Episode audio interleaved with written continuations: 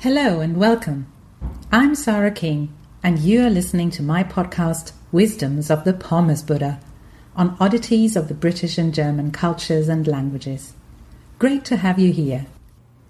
Today's episode is about a total classic that many people aren't aware of. It's a classic of German culture. Many Germans do it, while other cultures don't do it so much.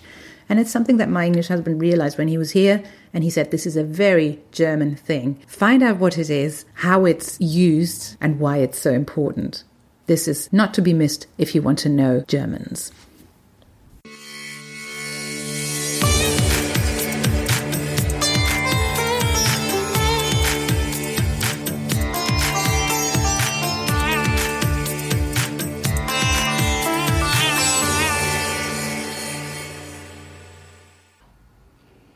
Every culture has gestures or facial expressions that have a meaning even without words.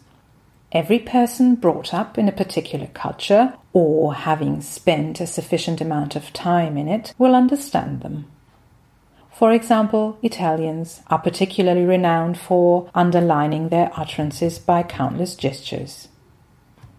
However, in a foreign culture, one will at times encounter non-verbal communication one can't quite locate. If he were asked to make the most German gesture he can think of, my husband would doubtless do the pout. Germans use the pout a lot. They use it when they listen carefully, along with the squint and the frown. We might call it the PSF pout, squint, frown.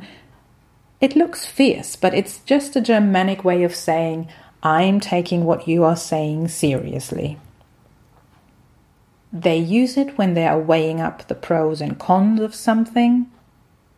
They use or maintain it when they intend to qualify their yes. In fact, the pout can put a little tag on anything. A tag saying, why not? A tag saying it could be worse, for example, when asked how things are going. A tag saying it could be better, for example, when asked how things are going. So the pout is big. Any self respecting German has it in her box of tricks. In fact, I'm sure I heard that it has recently been included in a newly introduced practical part of the Einbürgerungstest. Demonstrieren Sie drei typisch deutsche Gesten. The other day, Mr. K and I were sitting at our dinner table.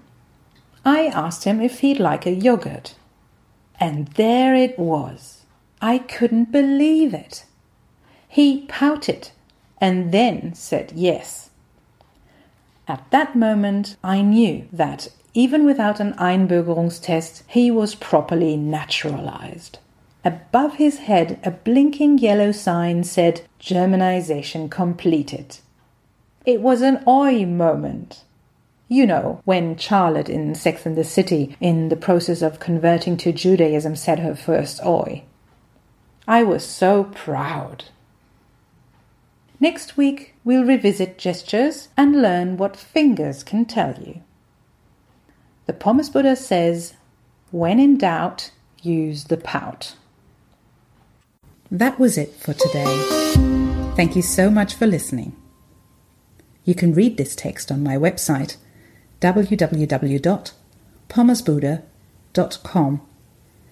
If you liked this podcast, please do subscribe to it Take care and hear you soon.